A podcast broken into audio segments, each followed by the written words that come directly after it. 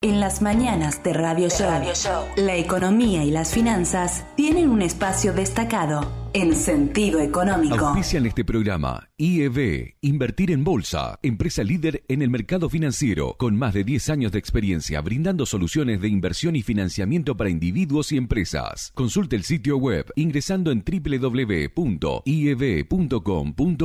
Agente de liquidación y compensación y agente de negociación integral registrado en CNB bajo el número 246. Desde el litoral y con presencia en todo el territorio nacional. Net Finance es la red comercial del mercado de capitales que mejor acompaña el crecimiento de tus inversiones personales, el financiamiento pyme y la optimización de los flujos de caja de las empresas. Seguinos en www.netfinance.com.ar o en Instagram como netfinance-bajo para más información. Agente productor del mercado de capitales registrado en CNB bajo el número 1158. Transporte Goichik SRL. Más de 30 años de trayectoria, prestando servicio de transporte de media y larga distancia para cargas generales, paletizadas bebidas y contenedores en todo el NEA, INOA y Round Trip a Buenos Aires. Transporte Goichik, Casa Central, Corrientes 41, Leandro en Alem, Misiones, La Farigola, Cocina de Autor, en la que se fusionan las tradiciones y los productos de estación que nos brinda nuestra tierra. En su visita a Misiones, no deje de disfrutar de esta experiencia gastronómica en La Farigola Restaurante, Barreiro 1177, o con las viandas saludables del mediodía de La Farigola Express en Barreiro 920. Fontana Lubricentro levanta la bandera de que mantener tu vehículo en condiciones pase a ser un disfrute. Si no podés venir, no importa, buscamos tu auto, pero si lo traes, vas a disfrutar de una sala de espera donde te tomás un té, café o mate. Si venís con los chicos o bebés, hay cambiadores, juegos, tablet, para mirar la tele y más. Fontana Lubricentro, por tu derecho a tener tu auto bien y disfrutar hasta cuando está en el servicio. Libertad y Neuquén. Oberá Misiones.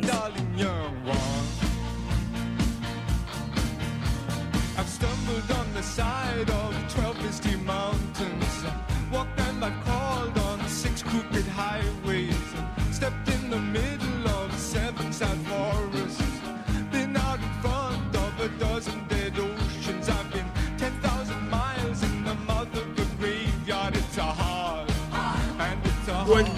día Argentina, buen día. Oh, verá, según mis registros, programa número 67, pero ¿quién lo sabe? ¿Quién lo sabe si realmente es así? Porque Es. claro, tenemos podcast, tenemos, se dividen en dos ahora, entonces va todo en otro correlato, pero programa en vivo, au vivo, aquí desde la radio de 100.5, Radio Show Verá, programa 67, un año y medio al aire, ¿eh? porque empezamos en junio, julio este, del 2021. Exactamente. Muy bien. Sí, sí. Así que nada más que contentos, más que agradecidos. Tratamos de llevar eh, a los más jóvenes ideas de estudiar carreras afines, ¿eh?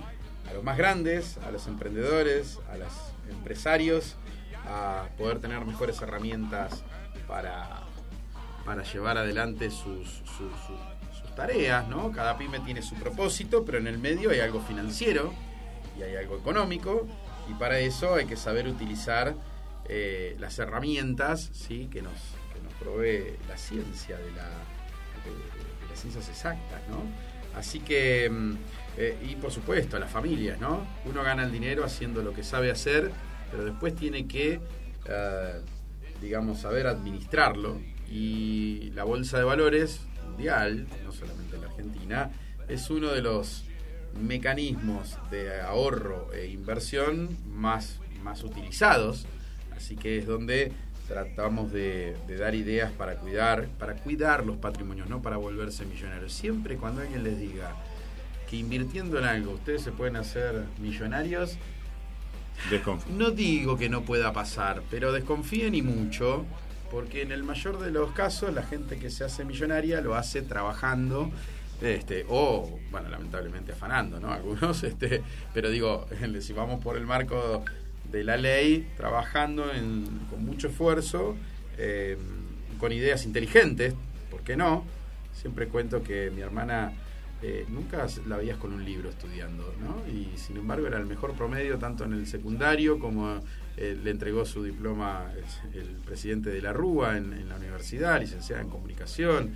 Bueno, tiene facilidades que a mí me costaba mucho más, este, sangre, sudor y lágrima, eh, resignar salidas y demás en pos de poder estudiar. Bueno, hay gente que tiene más facilidad, una pizca de suerte, eh, en la cacerola esta de la economía hay un poquito de todo, así que desde este espacio lo que tratamos de hacer es de unir todo ¿eh? y, y llevarles más información. Y con más información uno toma Mejores decisiones. Y es así en la vida. Porque la vida, como los mercados, me decías recién fuera de aire, es, es muy volátil. es muy volátil. La vida misma. Exactamente. Así que ojo a quién le echamos la culpa, ¿eh? Así que Meta bajó, que si Apple no sé qué, que si los bonos argentinos me los reperfilaron, que si la tasa de interés es menor a la inflación. Bueno, veamos todo, veamos todo, saquemos conclusiones, veamos en qué gastamos la plata, seamos ordenados, no mezquinos, pero ordenados. ¿eh? Los extremos para todos son malos. Vivan la vida, vivan felices, gasten en lo que tengan que gastar y traten de ahorrar. ¿eh? Antiguamente se creía que solo se ahorraban ladrillos en la Argentina, porque en otros lugares del mundo no es así, sépanlo. ¿eh? Ya eso medio que no empezó a ser tan así. Este, bueno, trabajemos sobre la ilusión monetaria, guarda con eso, ¿eh? que a veces creemos que tenemos más pesos, pero nuestro poder adquisitivo cae, o sea, tenemos menos dólares. Entonces, bueno, tratemos de, hacer un esfuercito, de aprender y de, mm, y de utilizar o no, pero a sabiendas. Digo, esto no lo uso porque no sirve para mi empresa. No aplica, no lo quiero, no, no, no, no me va. Bueno, perfecto. Prefiero hacer un plazo fijo que comprar una LED. Bueno, pero ¿por qué? Lo analicé, lo conozco. ¿no? Acá tratamos de llevar todo esto para que del otro lado se entienda y puedan, como dije antes, tomar mejores decisiones. Como siempre, saludamos a Jorge Zakowski en los controles, que hace que todo esto a veces funcione muy, muy bien. A veces tengamos algunos problemitas, pero bueno, ajenos Bueno, a él. Totalmente. ¿eh? Él totalmente. hace magia, cuando trata de hacer magia. Eh, por ejemplo, ahora no tengo retorno, pero él yo sé que me lo va a dar Sí, te lo va a dar. enseguida. Si, como siempre, Eddie Amaro, ¿no? Un gran marketing amigo en marketing digital. digital. ¿no? Jorge Ojeda, que cada tanto nos da unas pinceladas y nos ayuda. Fabio, le cambié el. Luego lo rebautizaste. Y es Andrés también. Está claro. Eh, y a todos, a vos, Ale, como siempre. Seguramente para mí, por temas de agenda, es el último programa del año. Después veremos si, si sale la edición del programa del miércoles que viene. Así es. Las vacaciones. Así que, nada, más que agradecido, un lindo año donde han pasado muchos, muchos entrevistados para que ustedes también puedan tener otras voces. Muy Y bien. con esto podemos arrancar. nuestro Por de supuesto, este, así que les recordamos que eh, obviamente todo este contenido se comparte también a través de nuestro podcast de Spotify, que es Sentido Económico, lo pueden escuchar ahí algunos, algunas horas después de la salida al aire del programa, que se pueden comunicar con nosotros arroba info, eh, eh, perdón, a info arroba sentidoeconómico.ar, también a través del WhatsApp 3755 211488 eh, y por supuesto también estamos ahí en nuestra plataforma, en nuestra plataforma estamos trabados hoy comenzando el verano eh, de streaming que es stream.valenzuelasistemas.com.ar barra radio show, ahí nos pueden escuchar en vivo también. Hubo muchas novedades, señor Bordato, en el transcurso de la última semana, ¿eh? a pesar de que todo haya quedado camuflado. Las noticias económicas que a muchos le pasaron desapercibidas por el campeonato de Argentina, menos a Massa. Menos a más, y estamos acá para traerlas. Exactamente, porque la semana pasada se dio a conocer el nivel general del índice de precios al consumidor, lo habitualmente con, digamos, este, denominado la inflación, que aumentó el 4,9% mensual en noviembre y rompió el piso del 5%, algo que no se registraba desde el 4,7%, que sabés cuándo se había registrado? En febrero de este año. Mira vos. ¿eh? Eh, así que 10 meses, ¿sí? Pasaron hasta que pudimos volver más o menos a estos números. Hacía 5 meses consecutivos que los incrementos de precios estaban por encima del 5%.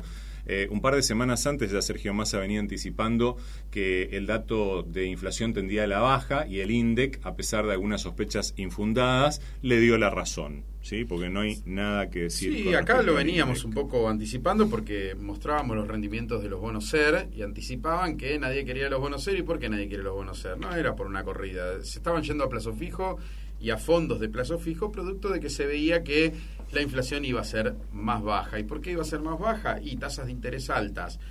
Se había conocido, y lo dijimos hace dos o tres programas atrás, que se había reducido el gasto, lo cual era muy bueno, lo dijimos. Este, El déficit fiscal. El déficit fiscal, por ende, era, era menor a lo previsto y eso es una gran noticia. Creo que hace dos o tres programas atrás habíamos dado ese dato. Eh, con lo cual, eso eh, calma mucho las expectativas. El problema es que ahora el nuevo dólar soja vuelve a hacer lo suyo, como todo, frazada corta. Para tener dólares, que es una buena noticia, tenés que dar un precio más competitivo. Ese precio más competitivo genera que vos tengas que comprar esos dólares, con lo cual el Banco Central expande pesos. Exacto. Y si nadie quiere esos pesos porque en las licitaciones no te va bien, se van a la calle. Y si se van a la calle, lo que va a pasar es que la inflación va a ser más alta. Totalmente. Así que para los próximos es una gran noticia que se desacelere la inflación. Veníamos de niveles altísimos, sale de niveles por encima de 7. Sí. Bueno, es una gran noticia esto que estás dando.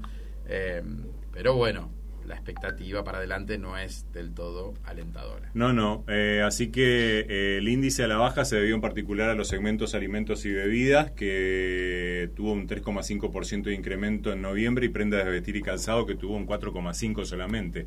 Los dos, a lo largo del año, fueron realmente uno de los, o dos de los rubros que tuvieron una altísima incidencia en el índice total.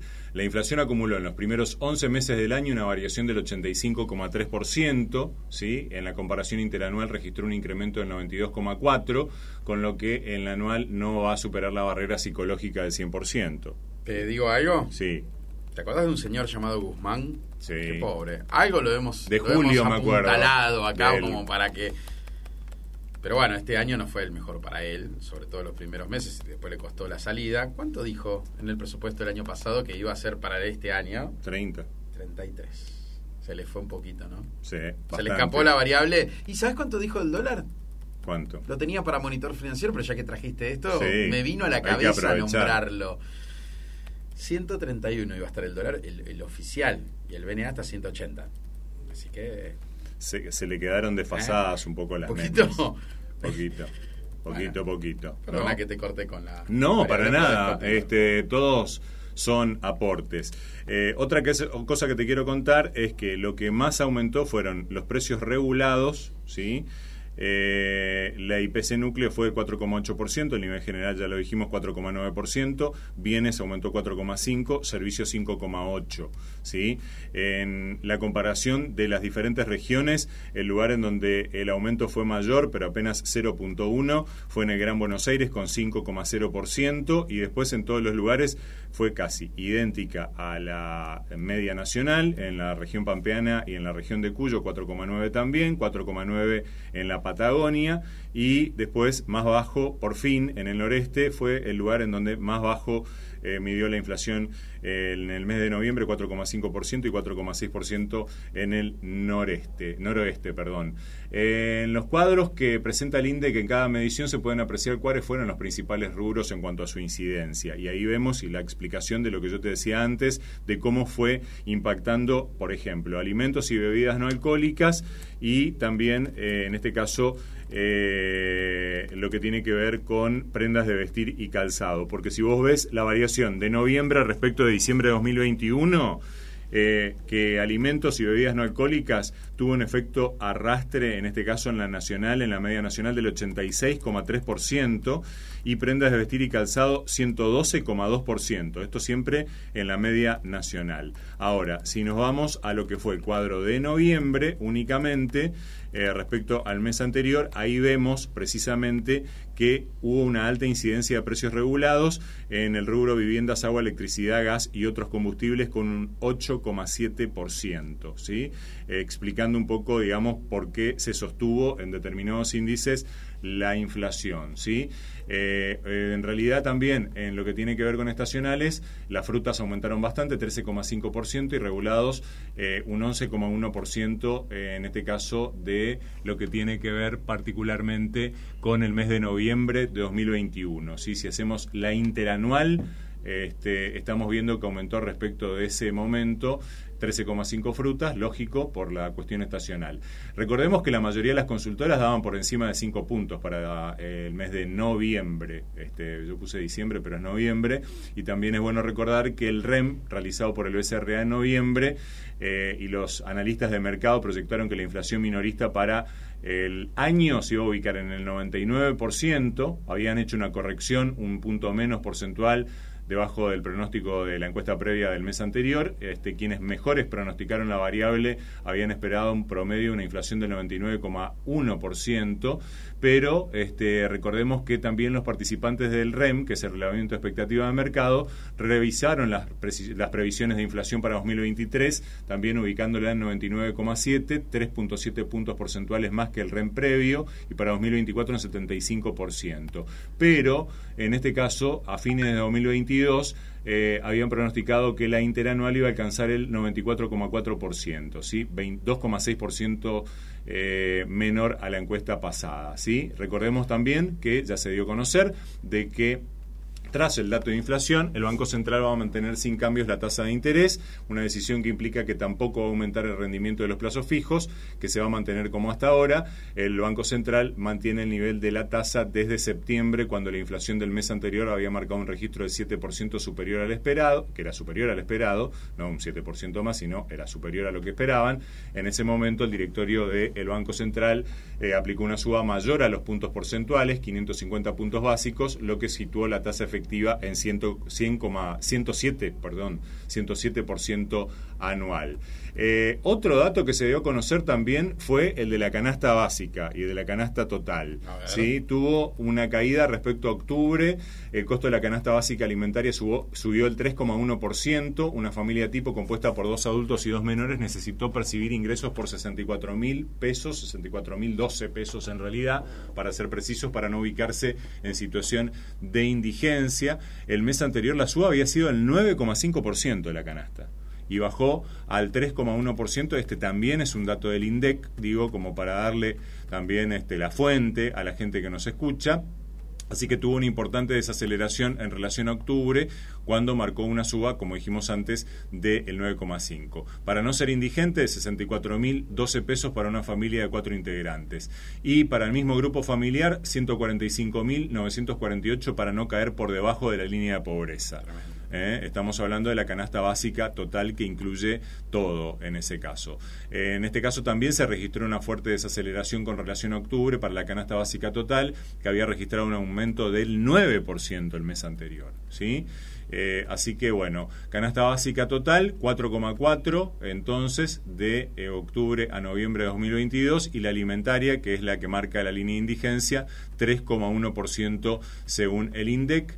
En los primeros 11 meses del año la canasta básica aumentó el 94,2 y la canasta básica total 91,7%, ¿sí? Y en los últimos 12 meses la alimentaria subió el 100,1,8% y la básica total 97,4, eh, detalló también el INDEC, desaceleración coincidente con eh, también la registrada por el IPC que mencionábamos antes, la inflación, ¿no? Así que también se desaceleró, este, lógicamente que dice el Ministerio de Economía que esto es producto de los acuerdos de precios, que recordemos está fijado de que una, eh, un listado de más de 2.000 productos no van a poder tener un incremento superior al 4% mensual por los próximos tres meses. ¿no?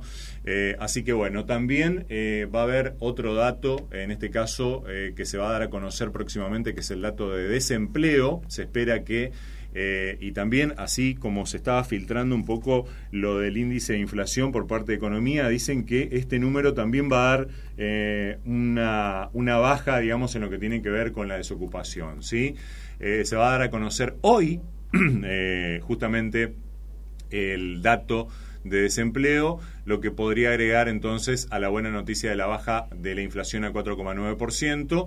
Eh, son las cifras del desempleo del tercer trimestre que podrían marcar una pequeña mejora en la dinámica del mercado del trabajo. Si se confirma lo que plantean algunas consultoras privadas, que entre julio y septiembre el escenario se mantuvo parecido al de abril, mayo y junio, el desempleo se ubicaría en torno al 7%, lo que marcaría casi un punto menos de lo que eh, tuvo en igual periodo el año pasado. Bueno, dejamos de lado un poco el tema estadístico del INDEC, porque bueno, hablamos de la inflación, hablamos de la canasta y hablamos de lo que se va a dar a conocer en el día de hoy con respecto a desempleo o a empleo. Eh, hablamos de lo que fue el rollover de la semana pasada. Estuvo flojito, ¿no? Este, ¿sí o no? Se pasó, tenía colocó No, 770 el millones. resultado fue bueno. Sí. La metodología de cómo se consiguió ese resultado Ah, fue bueno, un poco particular sí, sí. para los que estamos atrás del telón, pero sí, Claro. sí, se cumplió la, el objetivo. Se sobrecumplió, sí, hubo que hacer decir. unos llamados. Totalmente, Pero si seguramente. querés leer la nota, yo te Bueno, apunto la, la micro detrás de esto. Eh, los pronósticos eran escépticos con respecto Sí. a lo que iba a ocurrir con el rollover de deuda, porque la mayoría del vencimiento, de los papeles de vencimiento que tenían eh, un volumen de 360 mil millones de pesos, estaban en manos privadas, ¿no? Eh, pero pudo colocar economía 770 mil millones eh, de eh, papeles este, que después vamos a explicar Lujo. también. ¿eh? Un lujo, cuando mirás eso, Sí, vos decís, me vencían 360 mil millones y coloqué 770 mil millones. Espectacular, ¿no? Eh, y además hay que mirar eso. Es como, bueno, no puedo poner ejemplo del Mundial porque Argentina ganó y jugó bien. Sí. Pero yo decía, quiero ganar aún jugando mal, Claro, que sería este caso. bien, bien, bien apuntado. ¿Qué dijo más al respecto? Se realizó una licitación por el vencimiento de la deuda del Tesoro por 412 mil millones. Cerrada la licitación, es bueno informar algunos puntos. Eh, se presentaron ofertas por 1,2 billones, pero se aceptaron ofertas por 700 770 mil millones, de modo que se superaron ampliamente los 412 que se renovaban. Con lo que se va a lograr cerrar diciembre con un nivel de rollover de deuda de más del 201% por encima del objetivo, cuando todavía tiene por delante otro roleo que va a ser justo el Día del Inocente, el 28 de diciembre, ¿sí? pero por una cifra muchísimo más baja que van a ser sete- 70 mil millones de pesos. El 61,5% de lo que se capturó fue a través de eh, instrumentos de tasa fija, LEDES y LELITE. Se destacó una letra con vencimiento 31 de marzo, 38,6% de total, LECER con 19,9% y los dólar linked con el 17,3% con poca relevancia de nuevo título para importadores y el bono ajustable por Badlar con solamente un 1,4%. Eh, y bueno, y me detengo acá antes de hablar de lo del año que viene. Hablemos un poco de los entretelones de cómo se logró un sobrefinanciamiento del 209%. Sí, obviamente la baja de inflación y una tasa que se mantiene porque se habló de que se iba a bajar la tasa, Sí, eh, eso tenía un poco preocupado al mercado. Bueno, se extendieron los horarios en los cuales vos podías hacer las licitaciones, algo poco usual, y la información del entretelón es que hubo varios llamaditos telefónicos para que los bancos entraran y entraran y saliera esta foto que lograron eh, obtener. Así que nada, una pavada detrás del telón que eh, algo genuino es algo genuino y algo medio impuesto es medio impuesto, pero el objetivo se cumplió, un poco lo que comentaba. o sea que hubo una especie de inflador ahí, Y ¿no? hubo llamados telefónicos y muchachos tienen que entrar. ¿A dónde iban a ir esos pesos si no entraban? Bueno, Claro. no es muy difícil averiguarlo. Ya sabemos a dónde por van suerte siempre. los pudo absorber.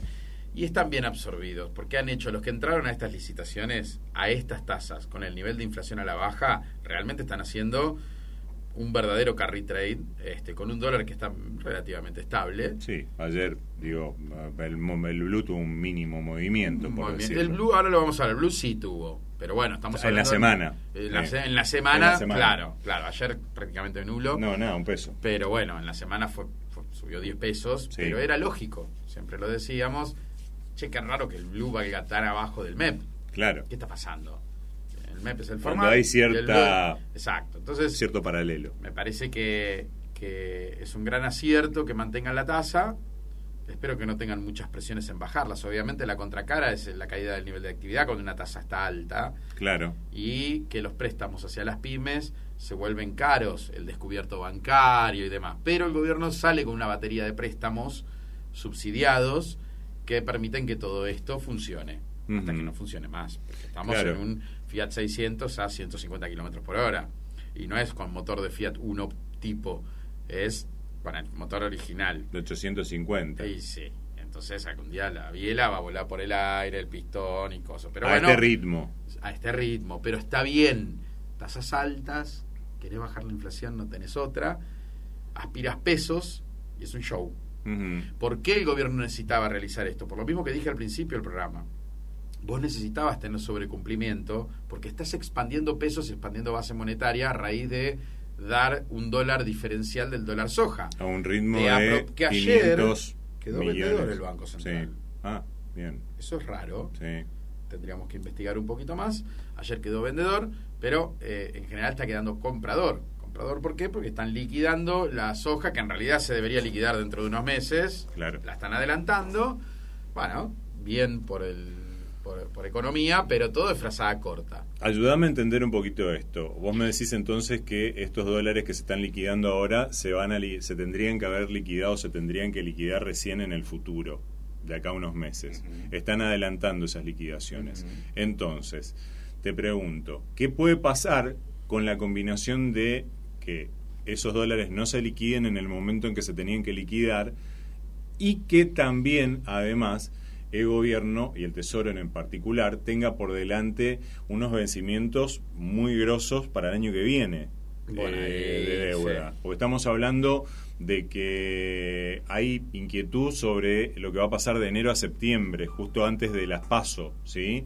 Eh, vencen 10,32 billones de pesos y prácticamente a un ritmo mensual de promedio de un billón por mes el año que viene. Sí, el promedio son exactamente 1,14 billones por mes y también eh, tienen la particularidad de lo que fue el último roleo de que la mayoría de esos papeles están en manos de privados.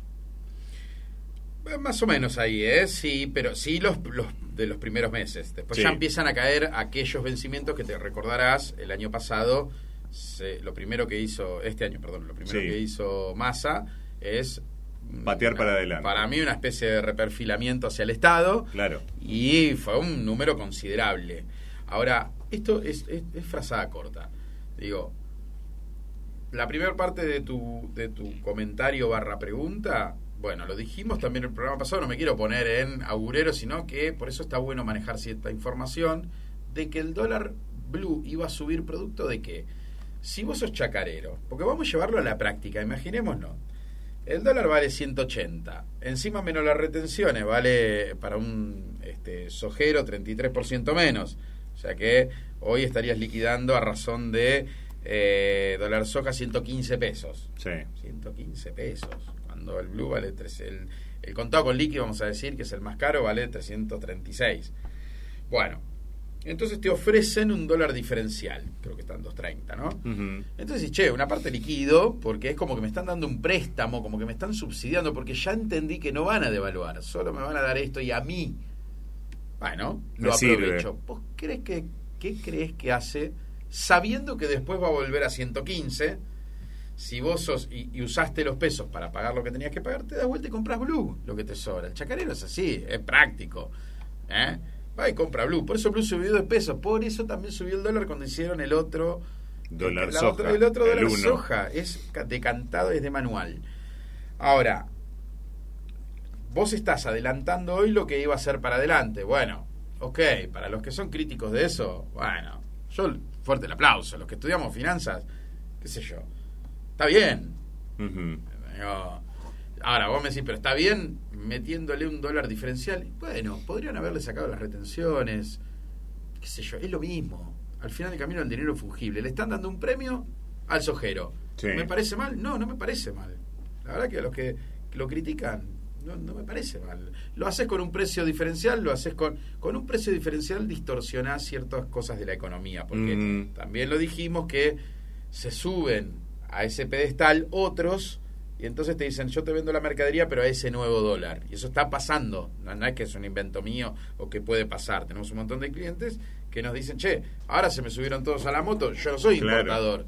Yo soy un distribuidor que le compro al importador. Y me están cobrando a 2.30 y yo, bueno qué sé yo se subieron a la escaloneta.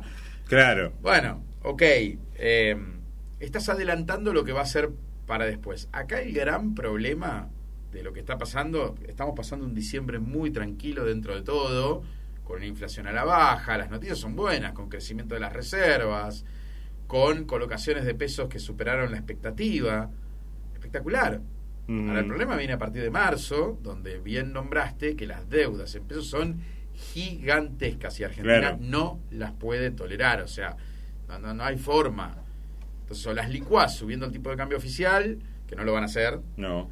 O, o, o pateás la deuda como hiciste con los estatales. Es muy probable que hagan eso. Digo, si receta que funcionó, porque no va a funcionar dos veces. Mm, y sí.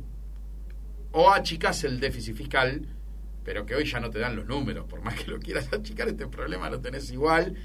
Creo que estamos camino a eso. Lamento que, por ejemplo, el ritmo de devaluación del oficial de 80% anual se cayó como piano y estamos a niveles del 65% anual. O sea, volvemos a trazar el tipo de cambio y a mí me da la sensación de que es un año electoral No, no. con un desafío Claro. muy grande, que es esta bola de pesos que en términos relativos es de las más grandes que eh, yo recuerde este, toda esa masa con vencimientos que hay que renovar en un año de elecciones. ¿Quién te va a Totalmente. querer renovar? Para que se den una idea, ahora el monitor financiero lo vamos a decir, pero vos decís, bueno, ¿y, y qué cambia? Bueno, se los pongo en precio. Las cosas tienen precio en la vida. Obvio. Lo que yo les estoy diciendo tiene un precio. Un T2B3 que vence en julio de este año, que es un bono dólar link, es decir, te paga la devaluación más un premio Sí. antes de las elecciones. ¿Estamos de acuerdo? ¿Qué vale? Ya está barato porque te da 4% más devaluación. Ujú. Fíjate, la devaluación ahora está yendo al 60%, con lo cual te daría 65, bajo. Claro. Hace tres semanas la devaluación era del 80. Si lo llevabas a TEA, estabas en el orden del 100, ciento y pico, más este 4%, espectacular. Sí. Bueno, pero ¿qué pasa si nos vamos a vencimiento del 2024, post elecciones? ¿Cuánto me paga el bono? 14%, 13%. No, no, nada, porque O sea- no se sabe O cuál. sea, te paga un montón de premio porque no vale nada el bono. Claro. Nadie lo quiere. Sí, Entonces sí, te da a mayor tasa. Claro, quiere decir que nadie lo está comprando. ¿Por qué me paga ese premio extra? Y porque no sabemos si nos lo van a pagar. Y Totalmente. esa es la realidad de lo que está pasando. Se los acabo de trasladar en precio. De, en seis meses de diferencia entre un bono y otro, tenés una diferencia de 10 puntos porcentuales. Una locura. Para un país, una curva así es, es- es inaceptable.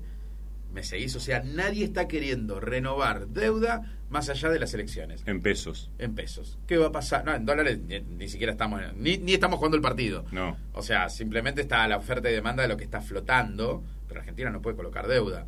Sí. Algo que Massa intentó volver, reabrir ese mercado, ojalá lo logre. ¿Cómo lo vas a lograr con esto?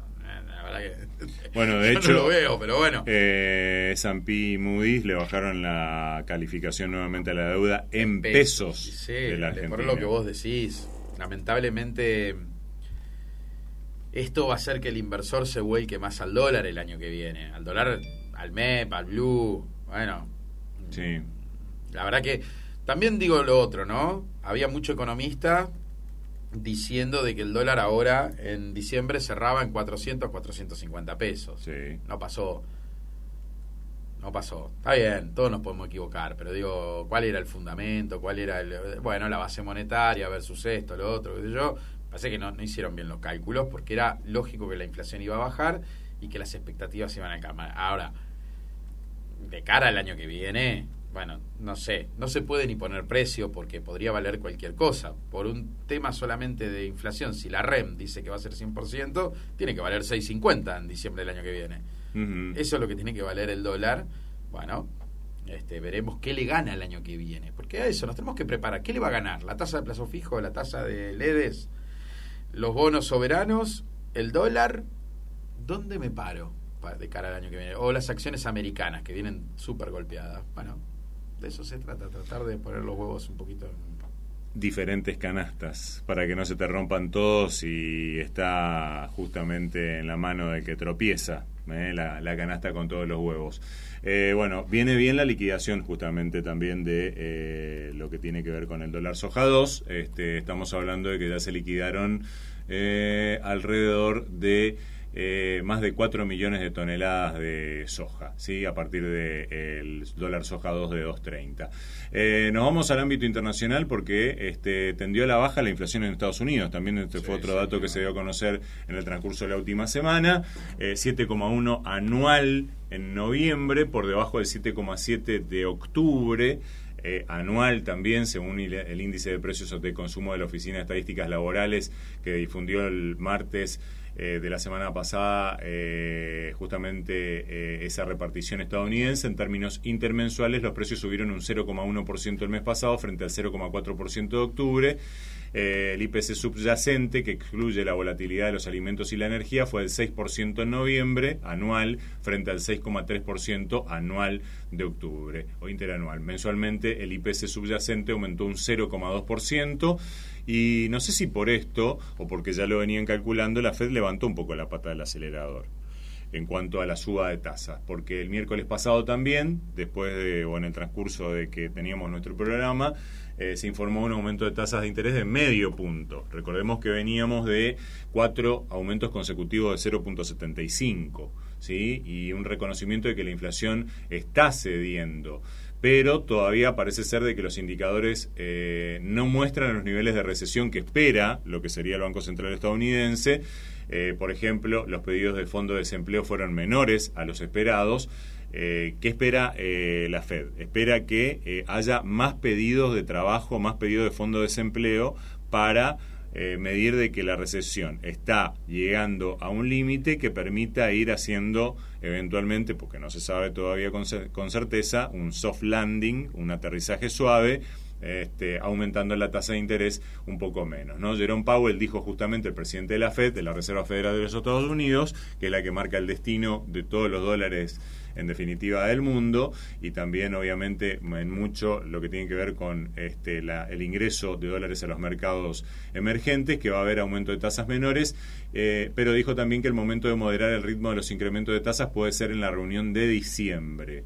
Igual no va a haber un descenso brusco en los incrementos, incluso si la economía se empieza a desplomar, según Powell, eh, aunque la inflación eh, también eh, siga para, para atrás, el enemigo que la entidad tiene en la mira. En última instancia, esa pregunta sobre cuánto, y, cuánto se puede subir la tasa es algo que definiremos al observar el progreso de la inflación y dónde están las condiciones financieras y después evaluar si la política es lo suficientemente restrictiva. O sea que, digamos, planteó bastante cautela y le acompañaron eh, ese mismo sesgo. Eh, tanto el Banco Central Europeo, que conduce una vieja conocida nuestra, Christine Lagarde, ¿eh? que también este, tuvo un sesgo de suba de 0.5 y el banco también eh, central británico que también subió los intereses 0.5. Hacemos la diferencia porque recordemos que después del Brexit Inglaterra tiene su propio... Sí, incluso Japón subió eh, la, la tasa muy fuerte ayer o antes de ayer, transcurso porque estamos tenemos la diferencia horaria. En realidad ayer este, estamos eh, como con los partidos en Qatar. Tal cual. Fue ayer, es hoy. Todo para combatir eh, la inflación y ahora que tiene miedo el mercado, que haya mucha recesión.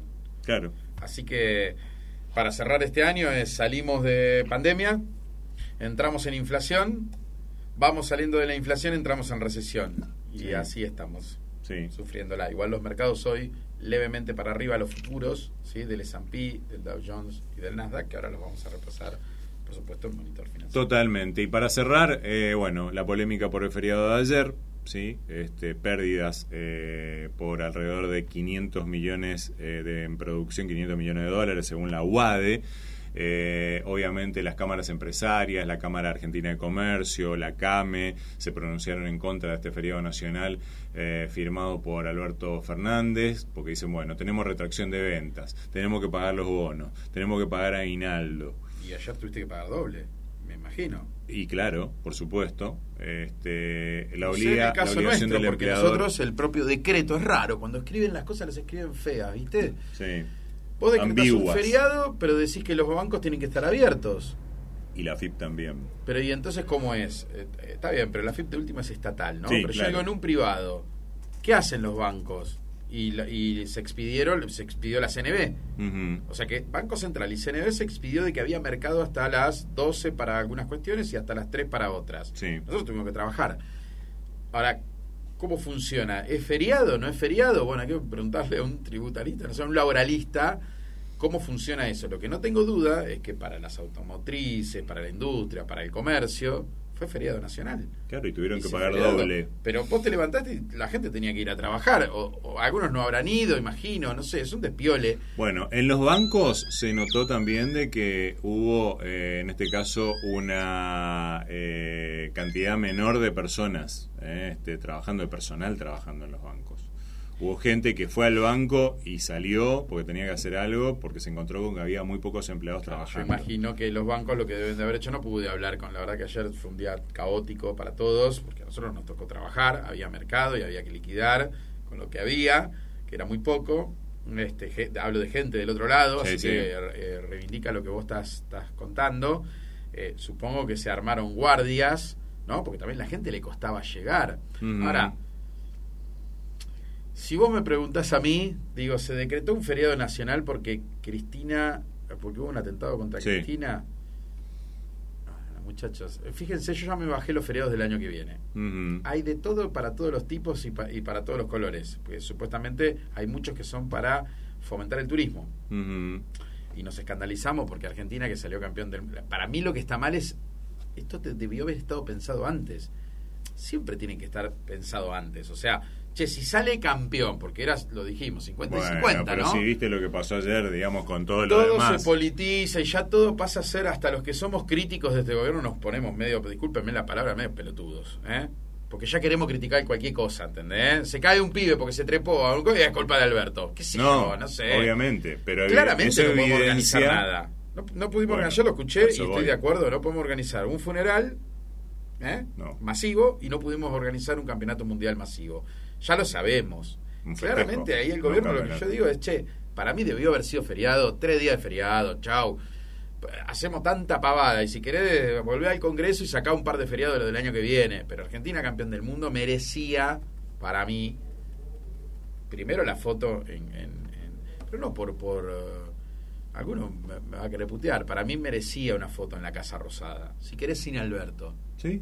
Es el lugar emblemático ¿dónde lo vas a hacer? en el obelisco no hay un lugar para que se suban No. bueno eso por empezar mal manejado no se pudo está bien desbordes no se podía prever es mi única pregunta por ahí algún especialista me dice Sí, que no Sí. Mira, Seba, no, los argentinos somos No, muy prever en cuanto a la cantidad de gente, no, pero sí determinadas cuestiones de seguridad. De entrada con helicóptero de seis acoso no se podía y ellos la foto en la plaza. Yo quería ver la plaza llena, pero no por. por me, ¿qué me importa, yo soy apolítico.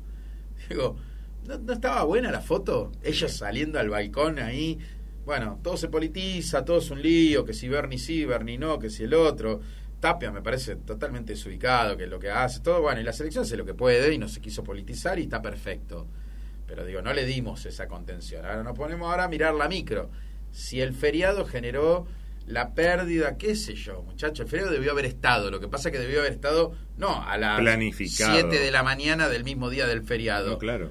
Planificado. El problema es la improvisación.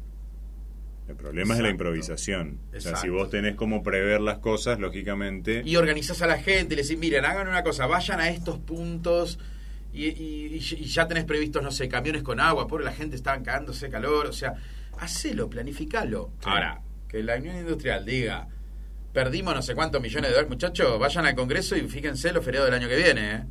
Sí, también, es verdad. Sí, sí, sí, sí. O descuéntenmelos, los del año que viene. O sea, vamos a hablar de, de- seriamente, digo, o, o me parece escandaloso el feriado que se decretó para Cristina Kirchner. También, de la misma manera. O sea, lo que hay es una anarquía total y claro, después todos opinamos y todos decimos y todo es válido. Yo no digo que no. No, no, no, claro. Lo, lo que digo es, eh, es- es- No te vayas todavía. No, no, no, me, me pongo como loco. Te pones como loco. Bueno, eh, hay un economista que afirma que la economía del país que se corona campeón de la Copa del Mundo de Fútbol crece el 0.25%. Sí, debe haber algo. Me gusta ese dato. ¿eh? ¿Eh? ¿Te gustó? ¿Sabemos ¿Cómo lo para? dijo? Es que Eh, debe- Lo dijo un economista inglés de la Universidad de Surrey que se llama Marco Melo. Me atrevo a decirte algo, a desafiarlo y que él debe hacer una estadística con países de primer mundo donde la gente es más racional en su consumo. Me atrevo a decirte que en Argentina ese impacto debe ser mayor. ¿Sí? Sí, que, porque Bueno. eso es una elasticidad sobre algo que ocurre. Me imagino que en países sudamericanos la pasión por el fútbol y, y la irracionalidad de salir y gastar, tengo muchos conocidos que se fueron rajando ayer y anteayer para ir al obelisco. Sí, sí. Está bien, yo soy, me encanta el fútbol. Sí, pero... ¿A qué? Ni lo pudieron ver. Anda acá, salí acá, qué sé yo. No sé, bueno, cada uno hace lo que quiere. Digo, no, no se sientan ni. Pero digo, somos irracionales emocionalmente porque somos muy pasionales en relación al fútbol. Entonces, esa Total. estadística debe ser hasta un poquito más este, elástica al consumo. Sí, sí, sí. Eh, bueno, pero este, acá los eh, varias consultoras lo desmienten. Dice que eso no va a ocurrir en la Argentina por el ingreso a una fase recesiva que ya se insinúa, pero que se profundizaría en el primer semestre del año que viene. Bueno, Sí, sí, tiene lógica, pero igual. No, te- o sea, se van a vender más camisetas, se van a vender. Todo lo que tenga el dibujito de Messi se va a vender. Totalmente. Eh, somos muy creativos. Bueno, pero ¿qué pasó después, el día después en los mercados? El día después del de, el- el campeonato de Argentina. Acá local, Sí. bueno, acá te subieron las acciones, los bonos. este, Bueno. Igual son días de poco volumen, Sí. pero sí, sí, sí, fuertes, fuertes subas. Los bonos en dólares también. Sí. Así que, este, bueno, por ahora habría que darle... Creer o reventar. Exactamente. Eh, bueno, por ejemplo, te traigo esta. Hay una empresa que se llama RA Intertrading, que es la que fabrica la indumentaria oficial de la selección argentina, eh, que está en Catamarca, radicada desde hace poco tiempo, eh, y que tuvo que eh, anunciar eh, ayer la expansión de la fábrica, en la que va a comenzar a funcionar, van a comenzar a funcionar siete nuevas líneas de confección, ¿sí? Y obviamente mayor cantidad de trabajadores Seguro. en la empresa. Este, por el furor que hay para tratar de conseguir, nadie consigue la camiseta nueva con las tres estrellas, ¿no? Sí. La nueva indumentaria. Eh, bueno, eh, te traigo una novedad ya para cerrar este bloque eh, un- de un conocido tuyo, del brasileño Ilan Goldfein, Uf. que asumió en el BID como nuevo titular del Banco Interamericano de Desarrollo, ¿sí?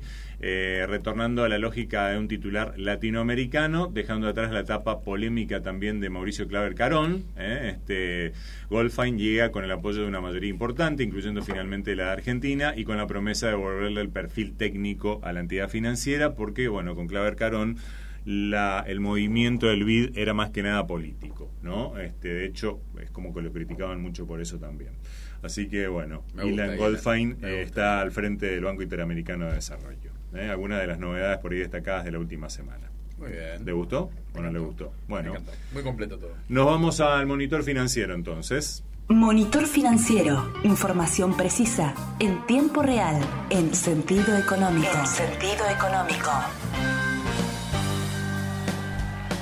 Monitor financiero para este miércoles 21 de diciembre del 2022 para que tengan todas las variables, se va terminando el año y el dólar mayorista, referencia, el que usan importadores y exportadores, de ahí se deriva todo, 172,73 y afloja mucho la devaluación, como lo dije en el otro bloque, que veníamos a un ritmo del 80-81% y nos clavamos fuerte en el, ya hace una semana, dos semanas. A veces. Eh, sí, sí, sí, sí, fuerte. Estamos en niveles del 65%. Eh, déjame chequearlo exactamente. Eh, estamos a niveles del 60% para el día de ayer, la devaluación del peso. Atrasadita, ¿eh? Eh, 72 en lo que va de diciembre, pero con un planchazo en los últimos tres días en el orden del 60-65% para la devaluación. Quizás es un poco el efecto del eh, dólar soja y después volvamos a niveles más racionales o empezó el planchazo típico previo en un año eh, electoral que va a ser el año que viene. Lo sabremos en los próximos días si es solo el efecto soja o si esto es un tir en el ancla. Eh, que nunca te asegura frenar este tipo de cambio, nunca te asegura que no vas a tener inflación. Lo venimos eh, viendo. Sí, señor. Eh, dólar maíz y trigo 152, el dólar girasol aceitero 160, el dólar madera 164,96, producto de aplicarle las retenciones a ese dólar original que partimos, que es el dólar mayorista, referencia a 3.500. Y el BNA, si queremos ir al, al Banco Nación, ¿cuál es la pizarra? 180, redondo. Pero no te lo venden. Claro. Tenés que comprar 200 para los que pueden, para aquellos dichosos que pueden comprar los 200 dólares. ¿Y cuánto lo pagas con el impuesto? ¿A cuánto? 2.97. Ya como pasamos rápido de 172 del referencia a casi 300 mangos el solidario. Pero ¡Pum! Batakis nos dejó un regalo. ¿Qué regalo nos dejó Batakis? El dólar. eh, Tarjeta. tarjeta. Porque todos nos olvidamos. Nosotros acá reivindicamos a la gente. Gracias Bataki, nos dejaste un gran regalo. Si tenés dólares con consumos por encima de 200 dólares, ¿era? Sí. Bueno, pasás a este. 315. ¿eh? Sí, señor. 3.15, 30 bueno. más 45. Exacto, exacto. Dólar futuro, el que vence ya ahora dentro de poquito. Les dije que de 172 vale el referencia. ¿Cuánto vale el dólar futuro a diciembre? 178,55. Ujú. Para mí está un poquito alto porque si ahora atrasaron va a cerrar a menos, pero bueno, veremos. Eh, dólar MEP, ¿eh? mando pesos y al otro día me devuelven los dólares a una sociedad de bolsa, una LIC, agente de liquidación y compensación, 3.25. Más o menos, porque tiene parking. Entonces Claro. no se puede saber. Ojo con lo que miran, dónde miran, porque todos mienten, nadie miente. No, es difícil, ¿sí? No es un precio Sí, no como es una blanco casa de, cambio. No, es no. producto de comprar un bono contra pesos, espero el otro día lo vendo contra dólares. Algunas te fixean. ¿Qué significa fixean? Asumen el riesgo de la sociedad de bolsa y ya te pactan un precio. Total. Pero bueno, eh, 3.25 si lo pudieses hacer ayer, el día de ayer, hoy es otro día, todavía no abrió el mercado, Sí. eh, como si lo hicieses en el día. El contado con liqui, mando pesos hoy, me los mandan afuera dentro de dos días. Que tener parking de dos días del bono. ¿Y cuánto vale? 3.33. Más o menos, porque 3.33 es lo mismo. Es si pudiese hacerlo el mismo día, Claro. en simultáneo. No se puede, porque cepo, porque normativa, porque no nos deja, porque. Bueno, entonces te puede dar cualquier cosa. Las sociedades de bolsa, las grandes, te fixean. ¿Qué es fixear? Te ponen un precio ya y asumen la volatilidad de ellos. Sí. Así que vale un poquito más que esto. Bastante más que esto. Yo les digo lo que vale puro. ¿Eh? Bueno, dólar informal. 3.26, subió 10 pesos en la semana. Sí. Y producto de todo lo que dijimos. Ahora tiene más... raz- Vale lo mismo que el MEP. Valía 10 pesos menos, ¿no? Claro. Nada, cosas ilógicas no. O el MEP estaba caro o, o el Blue estaba barato. No hay mucha explicación. No. Bueno, estaba barato el Blue y se solapó con el MEP. Bueno, Claro. lo mismo. Eh, Real versus dólar 5,19. Ese lo estaba esperando. Cayó un poquito. 5 Bien. con 19. Eh, sí, se revalúa. ¿Eh? Bien. Eh, así que. Brasil, o sea, es tremendo. Y te digo, el DWZ, que siempre te lo traigo, Sí. subió 5%. Ujú. Un festival Brasil. O sea, ganó Lula, empezó un poco de fuga de capitales, un tembleque, se quedaron afuera del mundial, pero no devalúan, estabilidad, Sí. paró la fuga. Imitemos un poquito las cosas que se hacen bien. Merval, argentino en pesos, 172.335, o sea que subió un 4,13% en la semana. Galicia, una perlita, venía muy atrasada, subió 5,71, 269,50. Mirgor, 49,04, 4.904 vale, ¿sí? 2% arriba. Y Edenor, 127,20.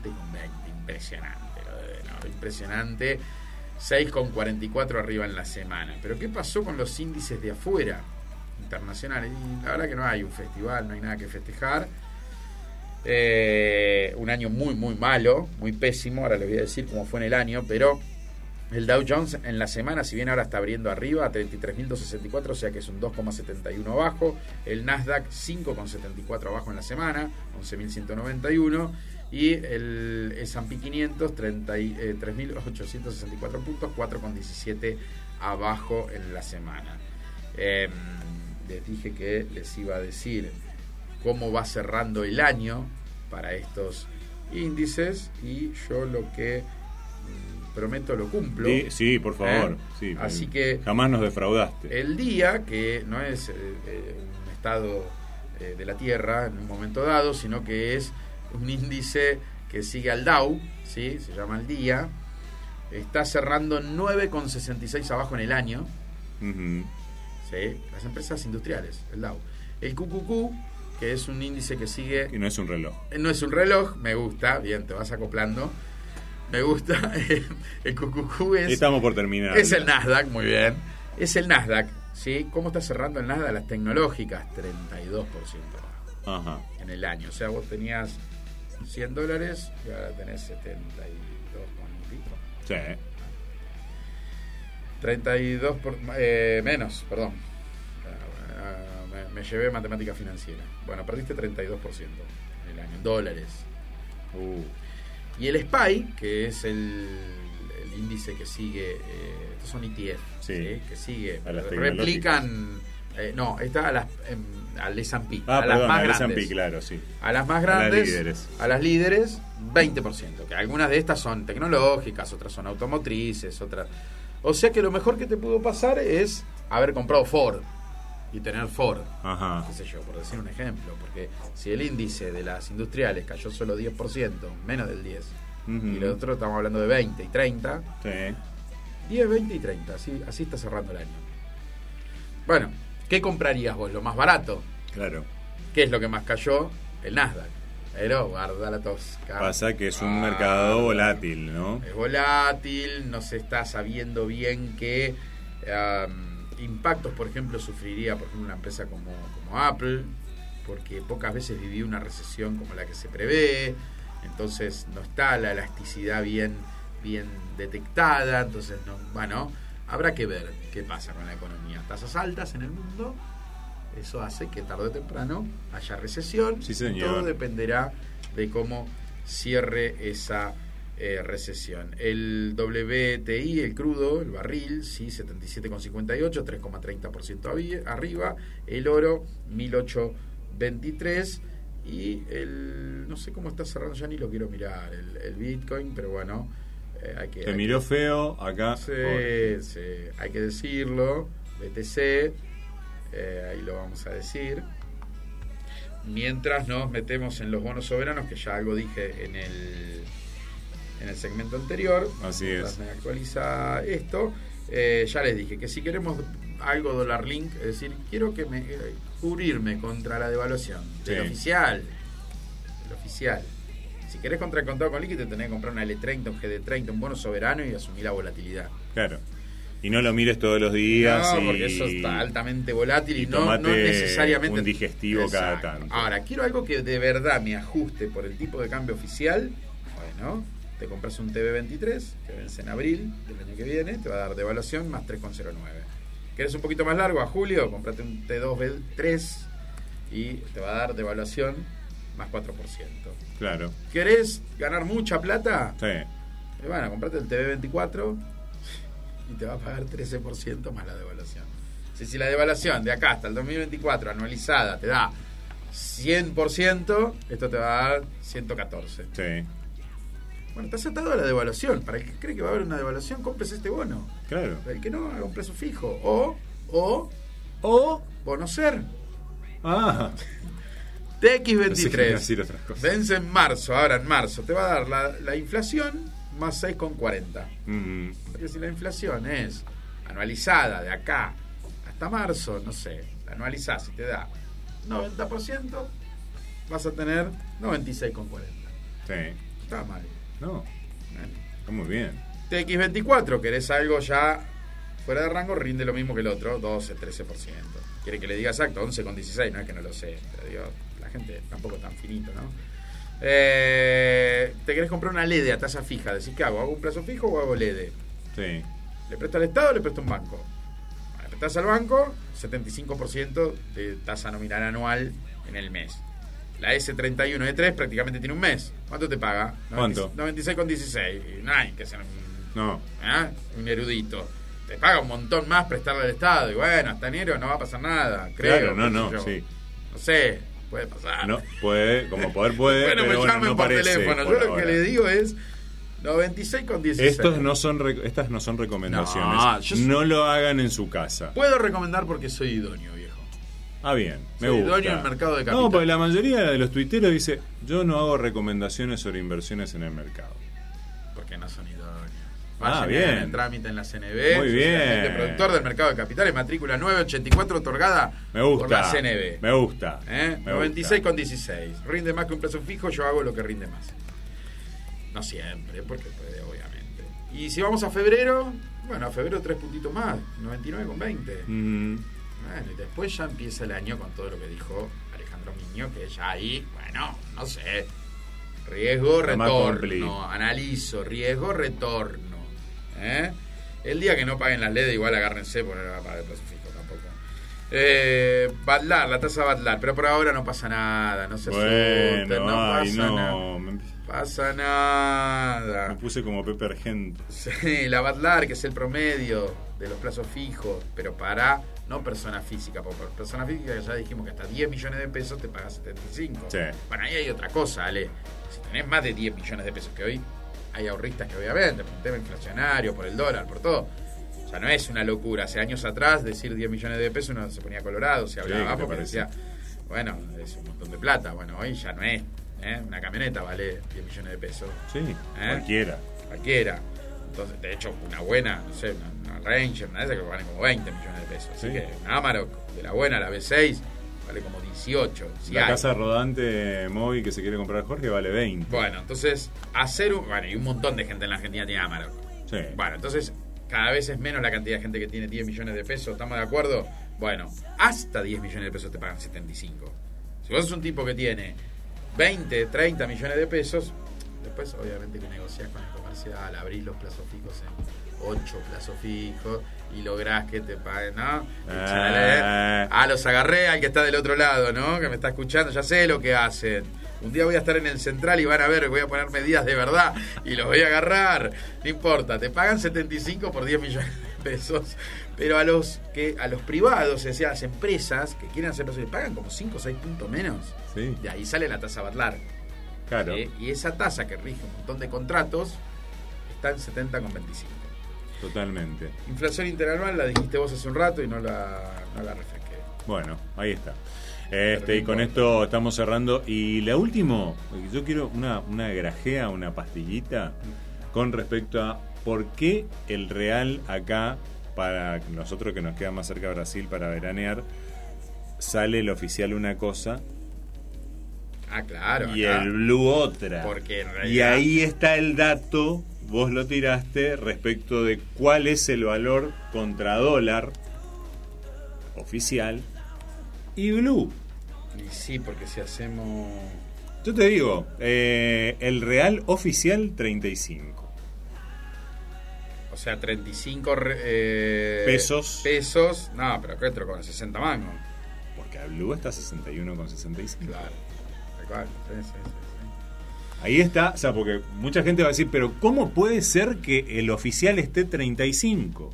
Igual creo que en Brasil, si vos sos brasileño, este dólar que yo doy de 5,20 y pico es el dólar que para nosotros sería el dólar referencia. Si vos Sí. querés ir a comprarlo, creo que no te lo venden, ¿eh? Ah, Eh, eh, pasa parecido acá, pero siempre fue así en Brasil. Claro. Se operan reales. Vos querés comprar el dólar y creo que hay un dólar turista que solo para nosotros, para los turistas, si vas y vas Sí. a una casa de cambio allá. Lo que pasa es que, claro, ahí con dólares. Claro. Porque, porque esto está pensado para dólares, no para pesos. Vas a una casa de cambio en Brasil. los pesos no lo quieren en ni el ver. centro de Brasil, digo, en, en- en San Pablo, en Río, Ponele. todo. Vas con pesos y olvídate. Se te cagan, Te perdón de castigan, risa. Te castigan, pero ¿sabes qué? Sea, tenés que poner 100 pesos por real. No sé cuánto Claro. tenés que poner, o sea, Sí, sí, sí, sí, sí, sí. en cambio Sí. vas con dólares, que es la moneda universal, qué sé yo, la que hasta ahora... Depende cuáles también. Eh, depende de cuáles, pero vas a Brasil, supongo que te, te aceptan todos, ¿eh? porque esas cosas pasan acá nada más. Sí. Pero lo que vos decís No. es, No. claro, yo ahí creo que es ese dólar brasileño, el real, perdón, ahí sí, vas con dólar, vas a una casa de cambio y los cambiás a razón de, yo creo que debe valer un poco más que 5,19, porque imagino que debe haber, estoy seguro que hay un dólar, vamos a chequearlo, un dólar turista, un real turista, perdón. Sí. ¿eh? Vamos a ver, cotización real turista, que debe ser un poquito más alta que la que yo doy acá. Sí, sí, sin duda. Acá está, eh, 5,26. Y yo dije que estaba 5,19. Un Ujú. poquito, te pagan un poquito más. Fomentan el turismo. Ujú. Un poquito, un poquito, dale. Sí, sí. No, no de 180 A, a, 300. ¿eh? 330. Bueno, cosas que pasan en la Argentina, pero sí, claro, cuando hablamos de cambiar a real está bien la aclaración que decís, porque nos cuesta 62, 63. Y ni hablar lo que pasa hace un tiempo atrás cuando cruzaban todos los brasileños a cargar combustible. Claro. Ahí sobraban reales y ahí había más oferta de reales que lo que puede Y haber hoy más bajo. y estaba más bajo. Claro, pero O sea, pasa que ahora subió la demanda Sí, de. y viste que no cruzan más porque ahora, gracias a Dios, ahora que me parecía un disparate, ¿eh? ahora las estaciones de servicio le cobran diferencial Claro. a los que vienen a cargar acá, paraguayos y brasileños. Eh, No igual les sale más barato. Les sale más barato y creo que tienen que ajustar, porque el problema es que nos vamos quedando atrás otra vez. Pero cuando ni bien lo implementaron funcionó bien, no Sí, venía sí. ni uno. Pasaron de hacer las colas eternas a no hacer más. Así que, nada, bueno, ojalá que eso Bueno. se calme un poco. Y así nos vamos despidiendo. En mi caso, acá un poco vivo, porque no lo había hablado con el amigo Ale, pero el miércoles que viene no voy a estar. Así que vamos cerrando este 2022 y el año que viene veremos qué nos depara el destino. Así es. Intentaremos estar y si no, acompañaremos de la forma que se pueda, siempre agradeciendo a Ale por el espacio, por este año y medio, donde espero que el objetivo se haya cumplido, y a, eh, por supuesto, a Jorge Zakowski también, siempre ahí atento, ¿eh? y a las autoridades de la radio. Por supuesto. ¿eh? Muchas gracias, Eva, por esta predisposición enorme también de habernos acompañado este año y medio. Igual va a estar de otra manera, pero va a estar también Es presente. una forma hay que estar porque es la forma que tenemos de también generar un poquito más de cultura, del ahorro y demás, aunque a algunos a veces les cuesta entender y tratamos de hacerlo en un lenguaje lo más coloquial posible y bueno, y repartiendo un poquito de información para que no se aburran también. Por supuesto. Todo lo que nos tuvo este año, ¿eh? Así es. Nada menos, ¿no? Y la probabilística Eh, funcionó. funcionó. ¿eh? Sigan a los que me llamaron por privado. ¿Ah, sí? Eh, escuchen otra vez el programa y vean bien lo que dije. Y ¿Te hubo bardeo? Hubo un par. Dos nada más. Pero que te dijeron mucho. Pero no eran, ¿Qué- no eran, no, no, no, que el análisis no correspondía y corresponde, corresponde. De hecho lo chequeé con, con Especialistas. especialistas. Bueno, sé que no estudiaron ni actuario, ni entendieron lo que yo dije bien. Hay que escuchar bien. Claro. Eh, Interpretar lo que de corresponde. 50 y 50, pero había algunos indicadores que debían hacer que se normalice la curva, se llama. Claro. Muchachos, existe en, en análisis técnico, cuando vos analizás las probabilidades de lo que pase algo con las acciones, porque estás mirando lo que hizo para atrás. Y hay un montón de figuras para los que son trader y me entienden. Se llama hombro, cabeza, hombro. Yo solamente hablé de eso. Yo dije que la probabilidad, ¿no? Que había países de los que más ganaron, como Alemania, como Brasil y como Italia, que su porcentaje de efectividad era mucho, mucho mayor que la nuestra. Y que sería normal y sería bien que Argentina ganase Claro. porque se pondría el 50% de seis finales, tres ganadas. Sí. Y además lo igualaba con el propio Francia, que hasta ese momento cuando hicimos el programa no sabíamos que jugábamos con Francia. Claro. ¿Por qué? Porque ahora Francia tiene cuatro finales jugadas y dos ganadas. 50% de efectividad, muchachos. ¡A pelarse! Gracias, Seba. Abrazo, enorme. rock, rock, rock, rock, rock, rock, rock, rock, rock,